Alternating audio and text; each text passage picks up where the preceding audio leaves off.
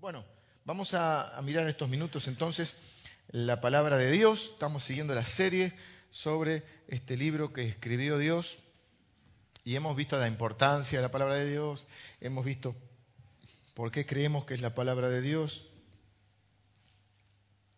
hemos hecho el compromiso, eh, hemos visto el compromiso que algunos hombres de Dios tenían con la palabra nos hemos desafiado a tener ese compromiso.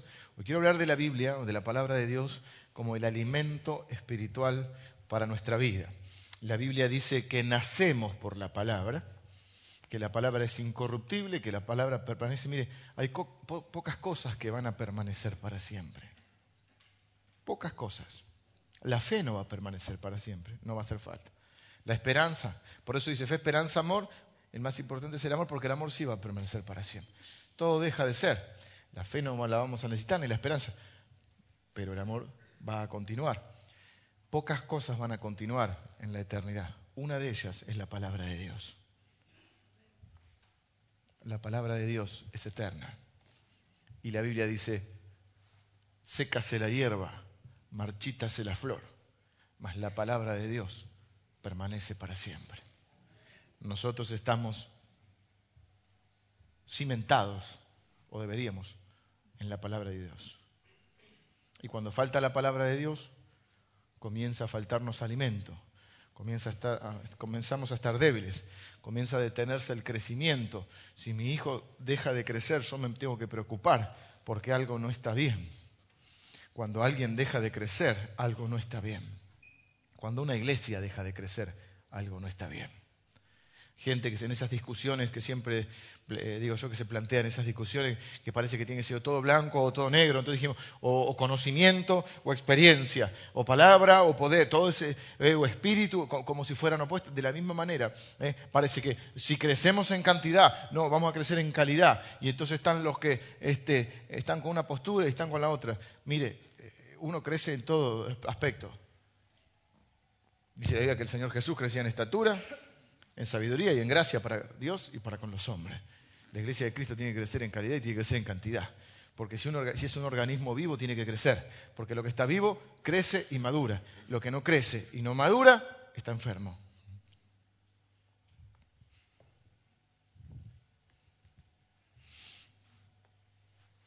Primera Pedro 1.23.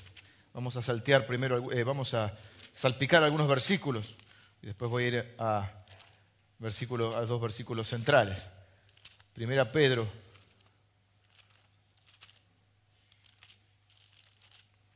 Me corté el dedo ayer y no puedo buscar con él. ¿Qué sería sin los pulgares, no? ¿Cómo escribirían mensaje de texto algunos? Tienen los pulgares más rápidos de la historia.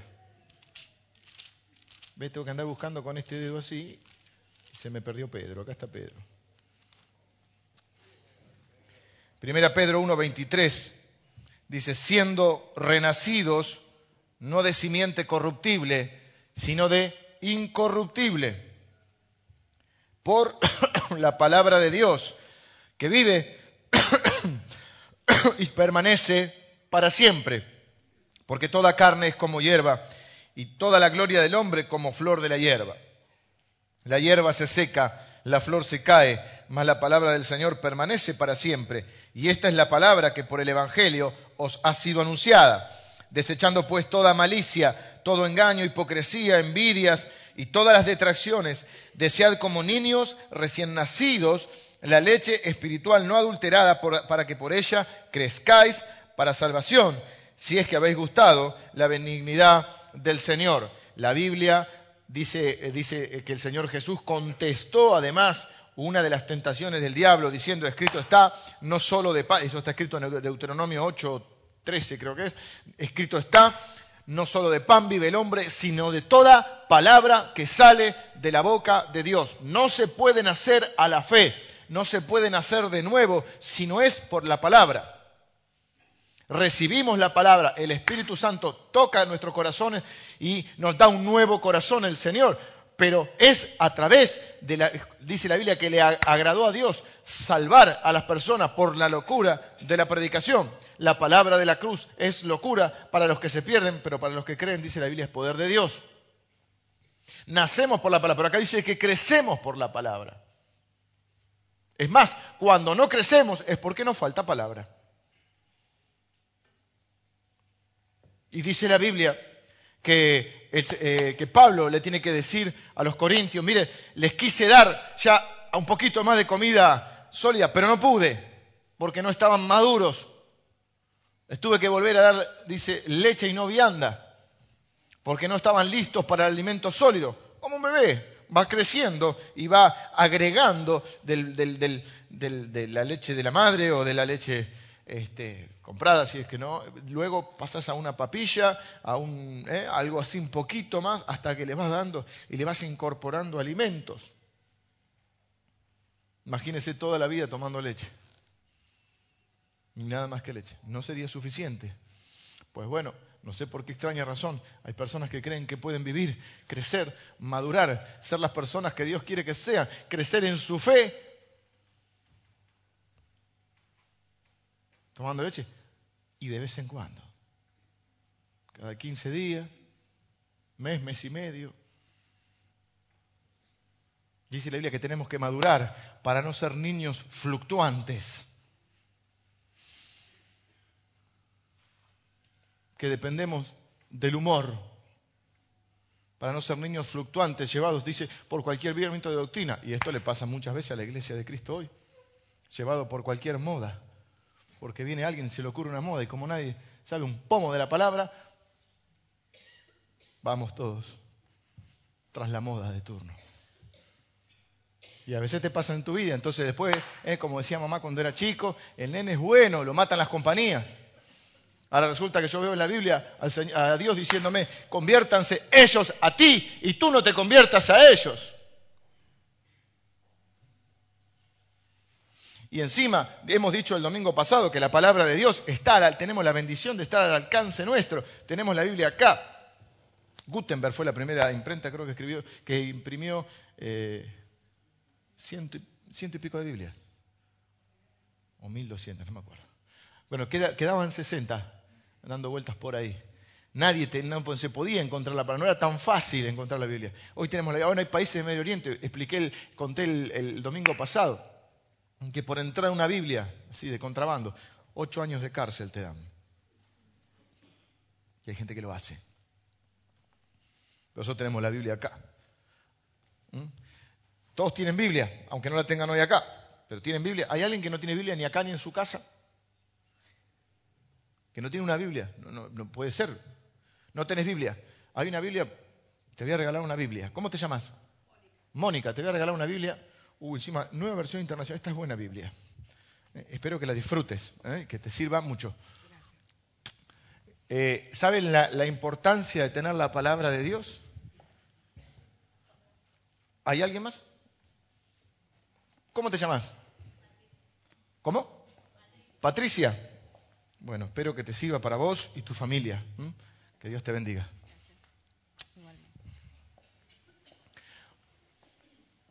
Eh, mire, si dijimos otro día, sin la Biblia no podríamos, no podríamos conocer la salvación. No sabríamos el plan de salvación. Ni siquiera nos, enteraríamos, nos enteraríamos de que somos pecadores.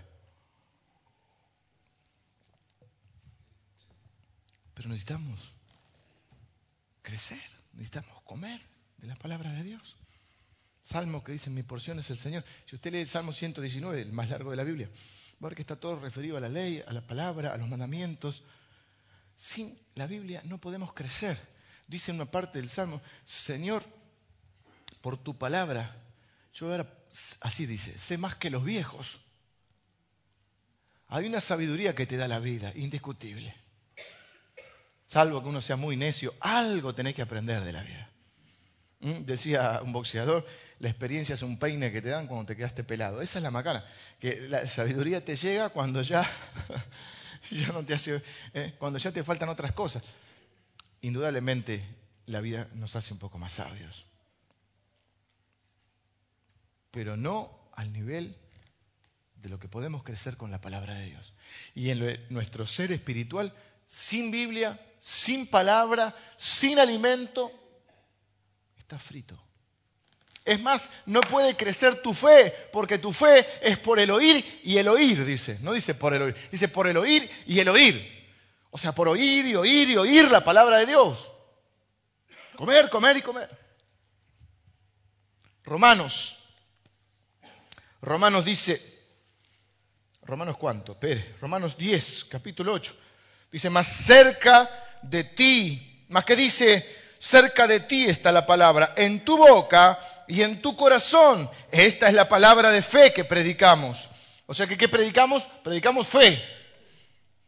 Que si confesares con tu boca que Jesús es el Señor, caramba, se come por la boca también, ¿no? Digo. Que si confesares con tu boca que Jesús es el Señor y creyeres en tu corazón que Dios le levantó de los muertos, serás salvo, porque con el corazón se cree para justicia, pero con la boca se confiesa para salvación. ¿Dónde está la palabra? En tu boca y en tu corazón. No puede estar en tu boca si primero no está en tu corazón. ¿Dónde está entonces? ¿Qué es lo que hace crecer mi corazón? ¿Qué dice la Biblia? Sobre toda cosa guardada, guarda tu corazón porque de él mana la vida. Para tener el corazón correcto, ese corazón tiene que estar, tiene que estar en ese corazón implantada la palabra de Dios. Ahora Dios dice que ya te da esa palabra, que te da un nuevo corazón, que va a poner, que va a imprimir, digamos, sus leyes en tu corazón, pero tenés que estudiar la palabra de Dios. Mi desafío es hoy, mi oración hoy es, cada uno de ustedes se vaya desafiado y consciente de que si no sabe la palabra, no va a madurar. Y va a ser un niño fluctuante. Entonces, cuando las cosas vayan bien, va a estar bien en el Señor. Cuando las cosas no le vayan tan bien, no va a estar tan bien. ¿eh? Las inmadureces que tenemos en nuestra vida que si, hay algo que nos da la madurez, que es cierta estabilidad. O debería, bueno, estamos hablando de madurez, no de vejez. Si maduramos, normalmente va acompañada la vejez con la madurez. ¿Mm? Pero a veces hay un adulto inmaduro, o puede haber, y puede haber un joven maduro.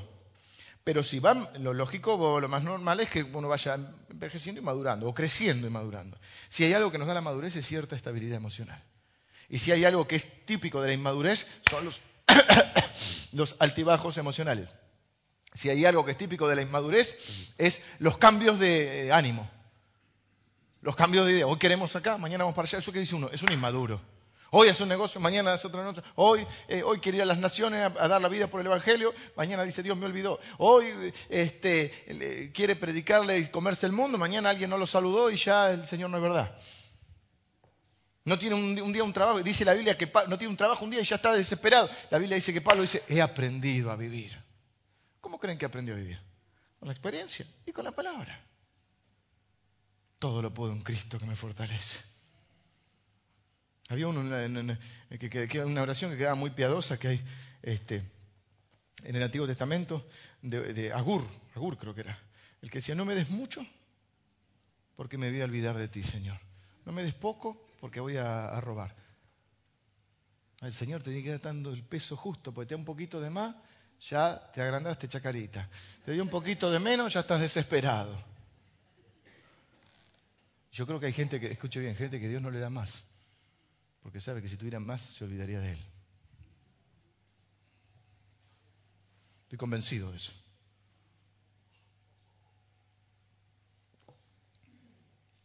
Porque obviamente que a veces la necesidad te tiene en dependencia, ¿no? No sea cosa, dice Deuteronomio, que hagas las riquezas y te olvides y digas que esto fue por mi mano. Ezequiel.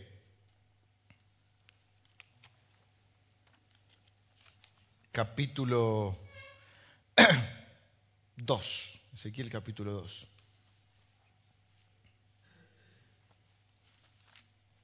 Yo insisto con esto, porque creo que es uno de los problemas ¿eh? uno de los riesgos que podemos correr, ¿eh? el de ser personas que no crecen, que no maduran, que después nos preguntamos por qué no tenemos logros, por qué nuestra fe, miramos la vida de otros, miramos los logros de los otros y nos preguntamos, Señor, ¿por qué a mí no? Parece que Dios es malo, porque a mí no me contesta, porque no, es porque no dije el otro día, Dios no va a contradecir su palabra. Si alguien camina en contra de la voluntad de Dios, en contra de la palabra de Dios, y tiene la ilusión o alguien le ha hecho creer, o se ha hecho, nadie, mira, igual, nadie, nadie está exento de su propia responsabilidad. Vos podés decir un tiempito me enseñaron mal, pero es responsabilidad tuya eh, aprender la palabra de Dios y ver si quien te está predicando la palabra de Dios está predicando la palabra de Dios o está predicando otra cosa. Yo creo toda la palabra de Dios. ¿La leíste toda? No, ¿y cómo crees toda si no la leíste toda?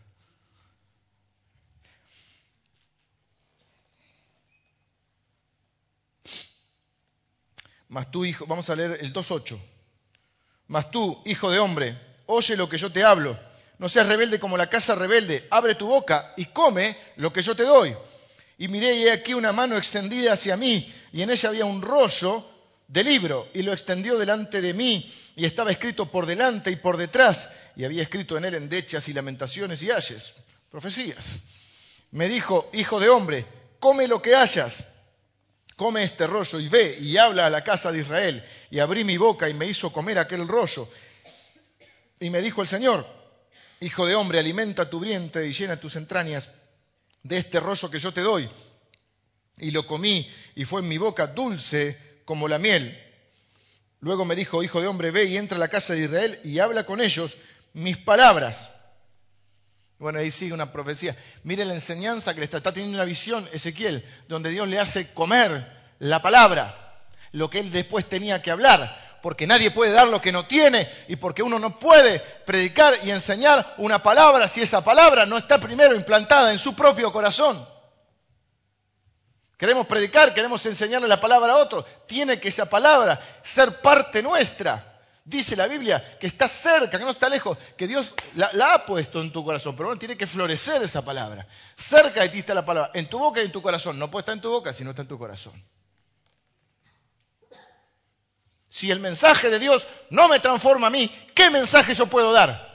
Como dije el otro día, puedo tener una cabezota así de conocimiento, pero si la palabra de Dios no es información, la palabra de Dios es transformación. Y esta es la razón más importante por la que creo que la Biblia es la palabra de Dios. No por la razón científica, no por la razón histórica, no, ni siquiera por la razón profética, sino por la razón de ver que esta palabra de Dios cambia los corazones de las personas. Porque ha cambiado mi corazón también. Domingo tras domingo, mes tras mes, veo como la palabra de Dios cambia la vida de aquellos que abren su corazón, abren su mente y se disponen a valorar y a recibir la palabra de Dios. Come primero la palabra de Dios, para después entonces Ezequiel anda. dice que Jesús dijo, el que oye mis palabras y las hace, le compararé, termina el sermón del monte. El final de, esta es la conclusión del sermón de la montaña. El que oye mis palabras y las hace. Le compararé a un hombre sabio, prudente, dice, que puso su, edificó su casa sobre la roca. Y vinieron y dice, pero el que oye mis palabras y no las hace, le compararé a un insensato que puso su casa sobre la arena. Vinieron las tormentas, pues las tormentas vienen para los dos, pero una casa permaneció y la otra se derrumbó. Dice Santiago, no, que no nos engañemos nosotros mismos, que no seamos solo oidores de la palabra, ni siquiera, o algunos dicen oidor olvidadizo. Necesitamos estudiar la palabra de Dios. Si no conocemos la palabra de Dios, ¿cómo imaginamos que vamos a tener una vida diferente? Si no tenemos el punto de vista de Dios. Mire, lo que se llama la cosmovisión de Dios, ¿sabe lo que es la cosmovisión? Es la visión del mundo, cómo veo yo el mundo. ¿Eh? cómo veo eh, mi mundo incluso. ¿Qué opina Dios? ¿Qué dice Dios? No importa si lo dice un pastor o otro. Mire, si, si, el día que en esta iglesia se hable más de mí que del Espíritu Santo, estamos fritos. Si yo soy más tema de conversación, el pastor Leo es más tema de conversación que el Espíritu Santo, estamos fritos. Porque no es lo que diga yo, es lo que dice Dios, lo que dice el Espíritu Santo.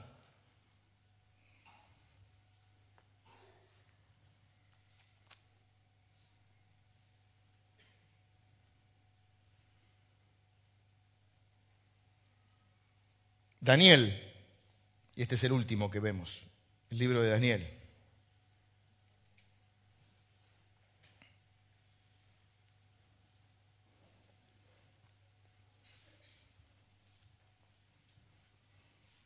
A veces veo gente que nace a la fe y comienza a crecer en la palabra, comienza a crecer en la palabra. Y a veces veo gente que hace años que conozco y no crece en la palabra. Parece que la palabra no le hace mella. No sé por qué extraña razón sucede que pareciera que la palabra no le hace mella. Quizá porque han tenido tanta información y no transformación que pasan los años y la persona no crece escucha la palabra, pero es un oído, no, no, no sé si le entra por uno sale por otro, no sé si le genera culpa, pero lo que sí es que no genera transformación. Saben la respuesta, saben la teoría, pero no crecen. Otros no, no, no crecen porque no comen de la escritura. Creen que porque un día levantaron la mano en una reunión ya es suficiente. ¿Creen que porque hicieron el discipulado ABC1 ya está? O el instituto o el seminario o lo que fuera. Es una relación diaria con la palabra de Dios, donde Dios transforma su palabra escrita en una palabra para vos. ¿Eh? Entonces, ¿qué es lo que crees de la Biblia? Creo la Biblia. ¿Qué es lo que crees de la Biblia? No, vos tenés que decir, yo creo esta promesa. Yo creo esta otra. Yo la creo porque la conozco. Entonces yo menciono esto es lo que a Dios a mí me dice. Y yo creo esto, no que creo la palabra. La palabra de Dios.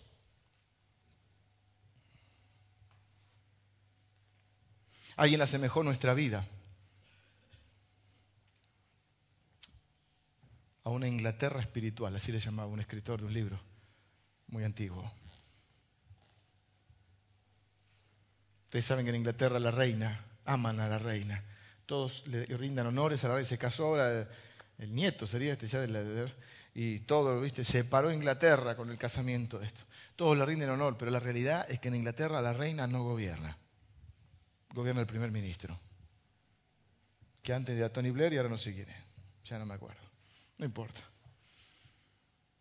A veces las iglesias se parecen a una Inglaterra espiritual. Nuestra vida se parece a una Inglaterra espiritual. Tú eres el rey, rey de gloria. ¿eh? A ti atribuimos la gloria, el honor. Tú eres el rey, pero tú no gobiernas. Porque en mi vida gobierna el primer ministro.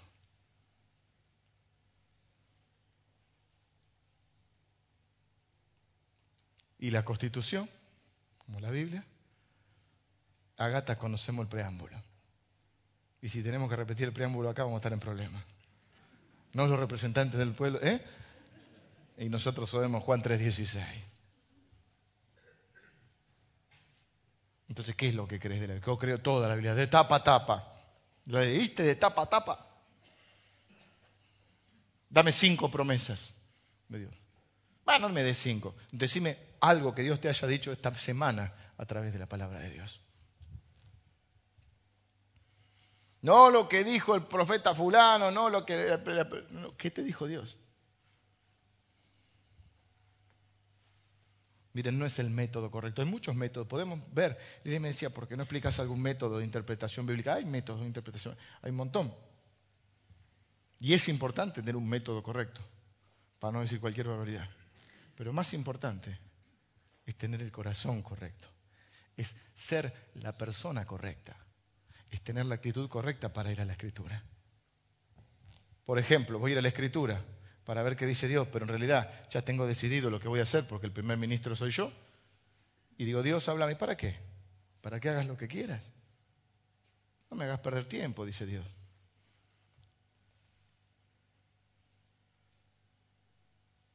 Tengo que ir a Daniel. Daniel capítulo 1. Dice que Nabucodonosor tomó cautivo al pueblo y se llevó los príncipes. Algunos creen que Daniel podría tener entre 14 y 17 años, no más.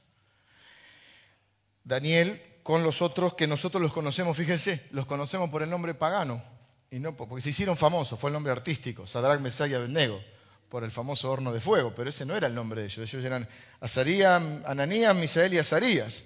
Entonces los tomó los príncipes para eh, imbuirlos de su cultura, para cambiarle la cabeza, para cambiarle la palabra de Dios por, su propia cultura este, babilónica. Y no tomó a cualquiera, tomó a los líderes de opinión, a los líderes influyentes o a los futuros líderes, a los príncipes. Y entonces les cambió los nombres. Y si uno lee, yo no lo traje porque, bueno, se nos iba mucho el tiempo, pero cada nombre que tenían ellos tenía un significado referente a Dios. Y cada nombre que les pusieron, por ejemplo, a Daniel le pusieron eh, Belsasar, Ananías Sadrach, a Misael Mesac y a Azarías Abednego. Son todos nombres que tienen que ver con divinidades paganas. Mirá cómo le van cambiando la cultura, te van cambiando la identidad. Todo un trabajo fino, que parezca un accidente. Todo un trabajo fino. Y entonces le dijo, porque ¿cómo los tratarías? A, los, conquistados no se los trataba muy bien, pero a estos los trataba bien. Y entonces por tres años ustedes van a comer la comida que como yo.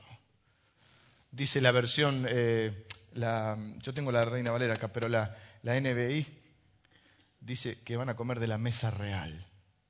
Presta atención.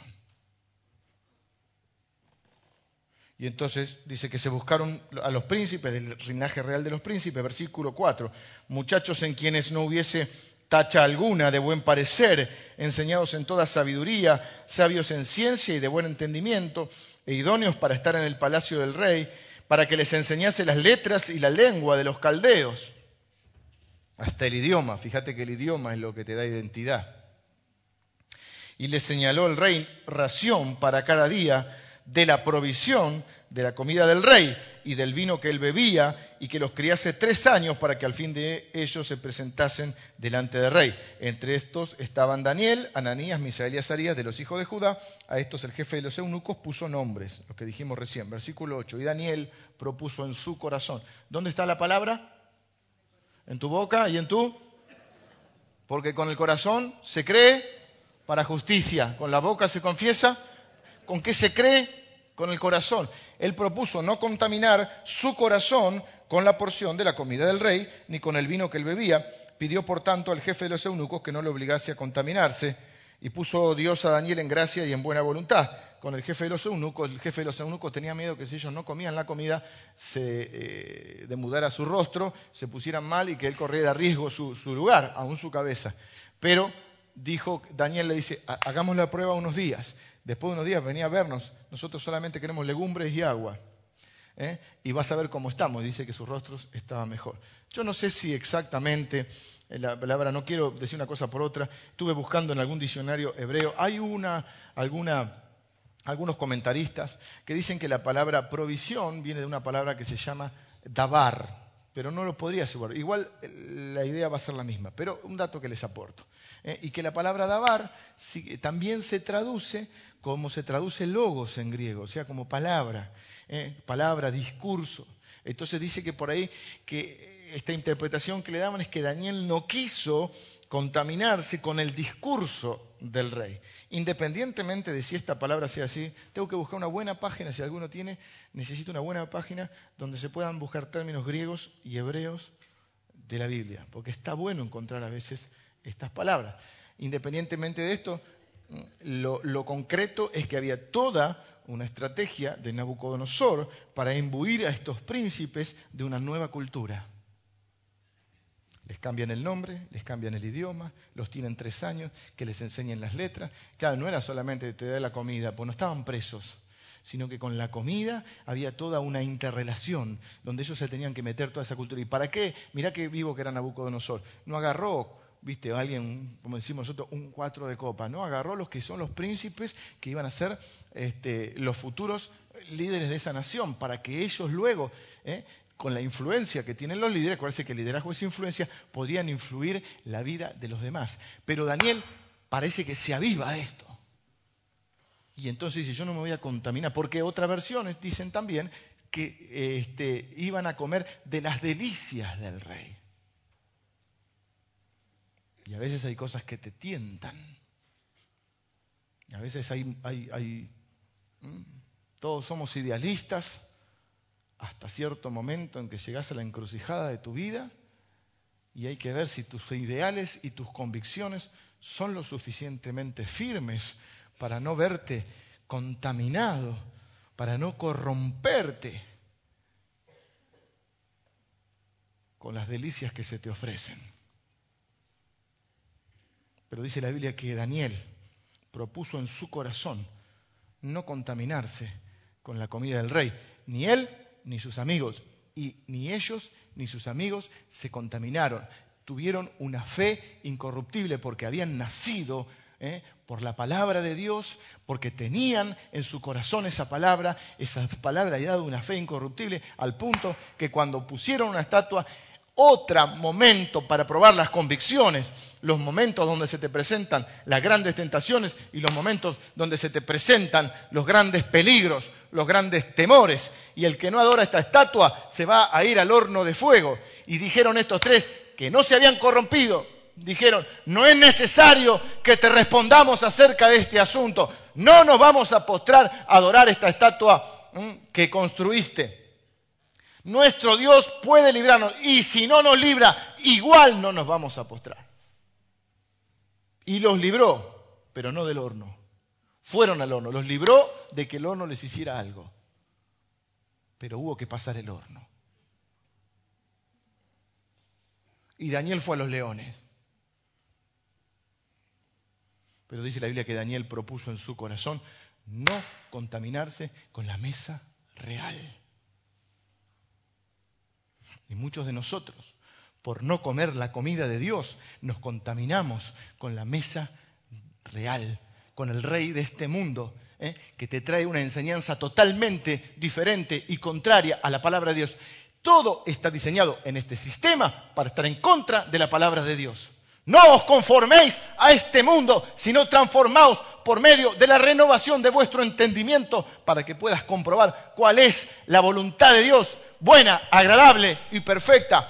Pero todo está indicado, todo consejo. A veces yo me, sorprendo cómo vienen las personas y me mencionan consejos de personas que no son creyentes. ¿Cuánta importancia tiene? O que son creyentes pero están dando un consejo que no es de la palabra de Dios. Pero Daniel propuso no contaminarse con la comida de Nabucodonosor. Pregunta, ¿qué estás comiendo estos días? Ahora que está de moda comer sano. Todo el mundo quiere. Somos lo que comemos, dice la frase. Todos quieren comer sano. ¿Mm? ¿Qué, ¿De dónde te alimentás? ¿Quiénes son los que te dan comida?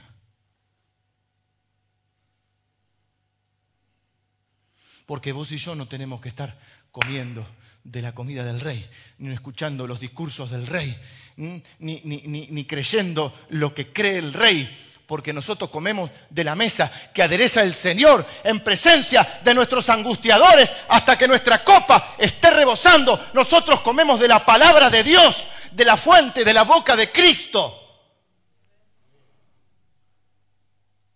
Para no ser niños fluctuantes, inmaduros, llevados por cualquier viento de doctrina o por cualquier estado de ánimo.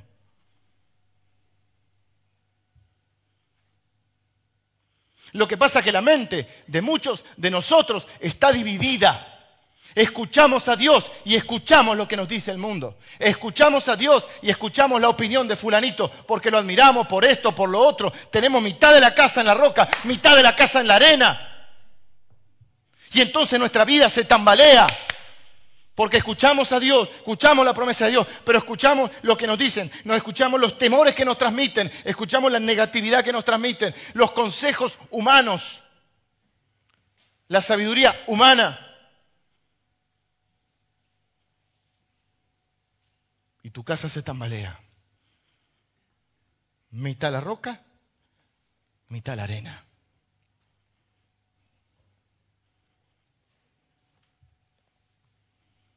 Nacemos por la palabra, vivimos por la palabra, crecemos por la palabra. Nuestra fe crece por la palabra de Dios, por el oír y el oír y el oír de la palabra de Dios. Para tener una fe inmaculada, esas palabras que usa la Biblia, inmarcesible, no sé, quiere decir que es una fe pura, no corrupta, pero la palabra está en tu boca, perdón, sí, está en tu boca porque primero está en tu corazón. Y dice la Biblia que de la abundancia, tengo que terminar, de la abundancia del corazón habla la boca. ¿Cómo estás hablando? Vas a saber lo que hay en tu corazón.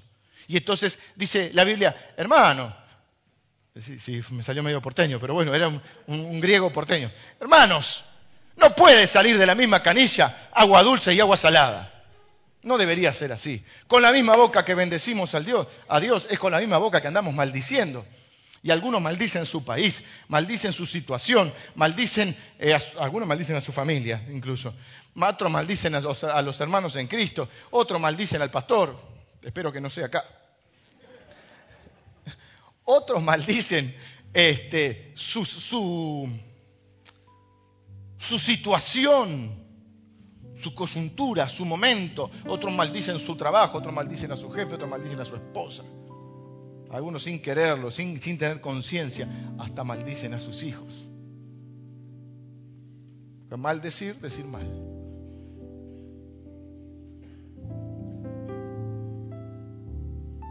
Si vos no estás viendo crecimiento en tu vida, si vos vas viendo que tu fe se está corrompiendo, si vos vas viendo que estás tu vida media tambaleante, es probable que no estés sentada sobre la roca. Quizás está media la roca, domingo. Ese juego que era domingo. Entonces vos venís, domingo, cachito sobre la roca, lunes, martes, miércoles, jueves, viernes, sábado, sobre la arena, comiendo la comida del rey. Pero el Señor ha preparado mesa delante de ti, en presencia de tus angustiadores. A veces Dios no quita a tus angustiadores. Vos orás para que Dios quite tus angustiadores. A veces no los quita. A veces prepara la mesa delante de ellos.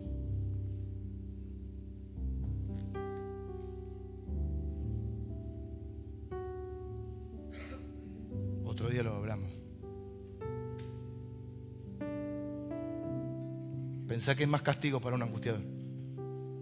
Que Dios lo elimine o verte que a vos te va bien. Pero es otro tema. Pero Dios prepara en presencia de los que te dan otros consejos, de los que te muestran otro sistema de valores, de los que te quieren meter el temor, de los que te angustian con pronósticos negativos, ¿eh? que no hay trabajo, que esto, que lo otro, que te van a robar, que la inseguridad, que en este país no se puede vivir, que esto, que el otro, que vos no vas a poder, que vos sos un fanático de la fe y que sé yo, y que sos un fanático de la Biblia, esos son tus angustiadores. Conscientes o inconscientes, ¿eh? Hay gente que te quiere bien, pero es angustiadora. Hay, escucha esto, hay gente que te quiere bien, sin embargo son tus angustiadores porque ellos están angustiados.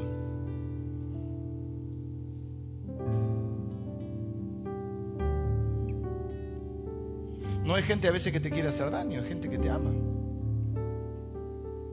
Pero tienen... ¿Qué están comiendo ellos? La comida del rey de este mundo. Y es lo que te transmiten. Pero es cristiano. Sí, pero está comiendo.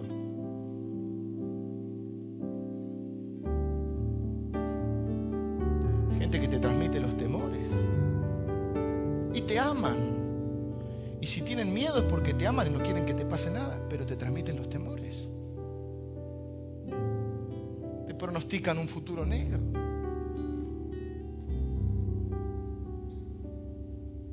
Por eso dice, preparas mesa delante de mí en presencia de mis angustiadores. Para que esa gente vea que vos no comés lo mismo que ellos comen no crees lo mismo que ellos creen. No ves la vida como ellos la ven. Aunque sea tu papá, tu mamá, tu esposo. Iba a decir tu suegra, pero no, mi suegra no, mi suegra come la palabra del Señor. Tus hijos. No siempre los angustiadores son enemigos. ¿Cuántos tienen enemigos? No tenemos muchos enemigos. Ninguno de nosotros es tan importante para tener tanto enemigo. Miren. Tiene que ser muy importante para tener enemigos. Nuestros enemigos a veces son el temor. También son cosas, no son solo personas. Nuestros temores, nuestra mundanalidad, nuestra esquizofrenia religiosa, la religión, las tradiciones que están por encima de la palabra de Dios. Y normalmente no son enemigos, sino ahí dice angustiadores. A veces son personas que te quieren.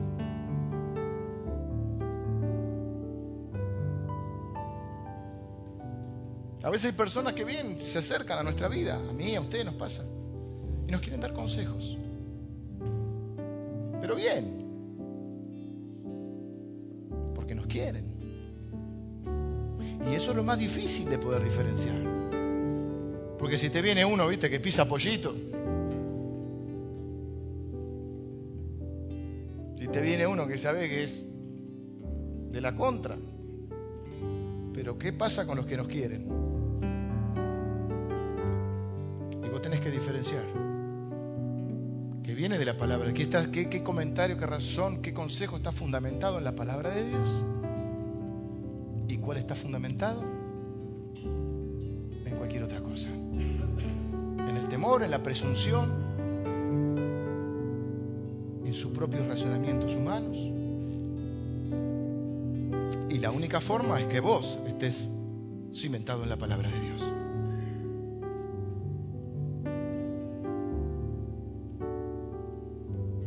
Señor? ¿Cambio de trabajo o no? Por ejemplo. No, quédate ahí. Pues viene uno, por un ejemplo. Quédate ahí porque más vale malo conocido, seguro. Viene otro y te dice, no, porque hay que ir para la feria. Pues tiene razón. ¿Y a quién le hago caso? Bueno, ¿qué dice Dios? ¿Qué me promete Dios? ¿Qué, dice Dios en, su, línea general, en su coherencia, en, sus principios? ¿Y qué me dice a mí también? Si no andamos buscando que alguien nos diga lo que Dios dice.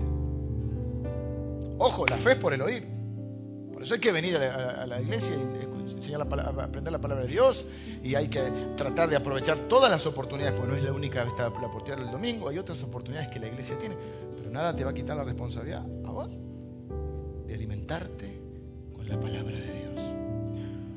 El Señor prepara tu mesa. En la vida hay muchas cosas que nos angustian, pero el Señor prepara su mesa no dice que te quita las cosas que a veces que te angustian, pero te da palabra. Y esa palabra te hace crecer, te hace madurar y hace que tu fe sea una fe fuerte. Para no ceder a las tentaciones y a las delicias y a las corrupciones de este mundo para no ceder tampoco ante las amenazas de este mundo. Que si no te postrás, que si el horno, que si los leones. Para tener una fe incorruptible, basada en la incorruptible palabra de Dios, que es viva y que permanece para siempre todo lo demás va a pasar. Nabucodonosor pasó. Ya fue.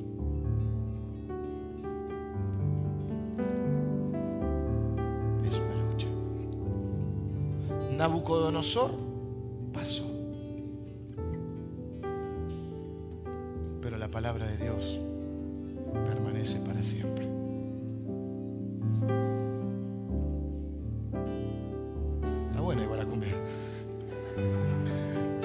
hacía, ¿eh? No me lo hacía con ese, con ese rington. ¿Eh? Prejuicio. No me lo hacía con ese rington tan movido. ¿eh? Vamos a orar. Gracias Señor por tu palabra. Gracias porque tú preparas mesa delante de mí, en presencia de mis angustiadores, para que mi copa, Señor, esté rebosando para que ciertamente yo sepa en mi corazón que tu bien y tu misericordia me seguirán todos los días de mi vida. Señor, que cada corazón hoy se sienta desafiado a crecer en el conocimiento de tu palabra, Señor. Que no sea un conocimiento teórico o informativo, que sea un conocimiento profundo y transformador. Señor, para que nuestras vidas estén cimentadas sobre la roca, para que nuestra mente no esté dividida, para que no seamos niños fluctuantes, sino personas maduras, a la medida de la estatura, dice tu palabra, Señor, de la plenitud de Cristo. Señor, para que ni las tentaciones nos corrompan, ni para que las amenazas nos intimiden. Señor, para que nuestra fe nos, haga poder enfrentar cualquier situación en el poder de Cristo que nos fortalece. Señor, enséñanos a vivir. Hemos nacido por tu palabra. Necesitamos vivir por tu palabra, Señor. Señor, que podamos enseñarles con el ejemplo a nuestros hijos tu palabra, Señor, para que ellos sean hombres y mujeres de bien, íntegros, hombres y mujeres formados en tu palabra, Señor.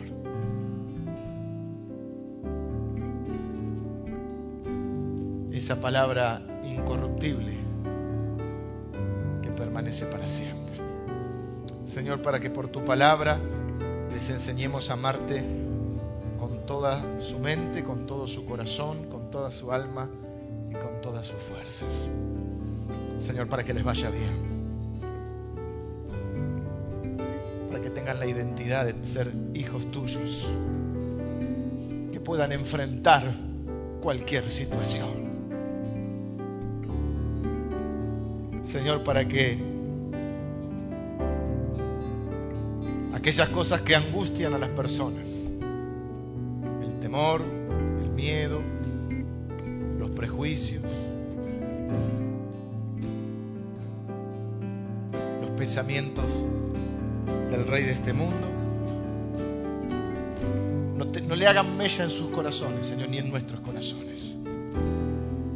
Señor, en medio de nuestras angustias, tú preparas mesa para que nosotros podamos comer de tu palabra, de las manos del Señor Jesús. Señor, yo bendigo a quien recibe este desafío de prepararse en este tiempo en tu palabra, Señor. Lo bendigo, Señor. Señor, proclamo que tú les vas a hablar. Vas a poner tu palabra en sus mentes y en sus corazones. Luego va a estar en su boca, en sus bocas. Padre, todo el que crea en ti jamás va a ser avergonzado. Todo el que obedezca tu palabra será bendito. Oro en el nombre de Jesús. Amén. Mire, míreme un segundo. Si usted me preguntara a mí, yo no soy muy viejo. Cumplí 41 años. Si usted me preguntara, vamos a suponer, no creo, pero no, ¿qué me pregunta? ¿Qué consejo me da, pastor?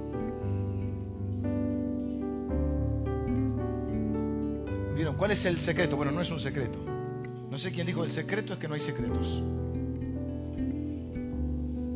Pero ¿cuál es eh, el punto más importante de la vida y de la vida de un cristiano?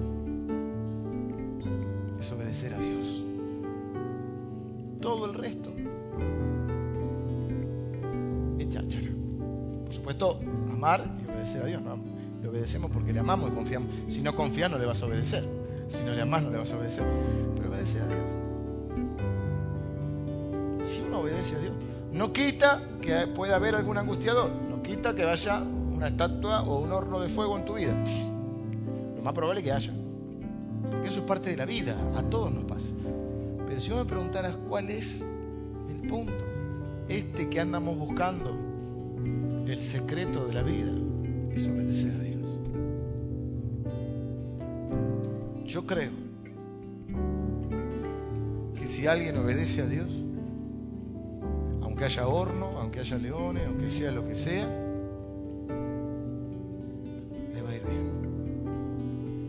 ser una persona que honre a Dios y va a ser un bendito de Dios. Y Dios va a respaldar y muchas veces va a dar muchas cosas que nosotros anhelamos a partir de nuestra obediencia. Lo repetimos de memoria. Busca primero, díganlo, a ver. Y las demás cosas, si alguno no lo sabe, dice, busca, Jesús dijo, busquen primero el reino de Dios y su, ¿qué creen que es su justicia? Y todas las demás cosas os serán. Pero nosotros vamos a traer la añadidura. Busquemos el reino de Dios. Que Él no sea un rey decorativo, que Él sea el que gobierne renunciemos a ser los primeros ministros de nuestra vida. Si me pidieran un consejo, te diría este. Obedece a Dios. Y después vemos. Después vemos cómo te va. Que Dios te bendiga. No te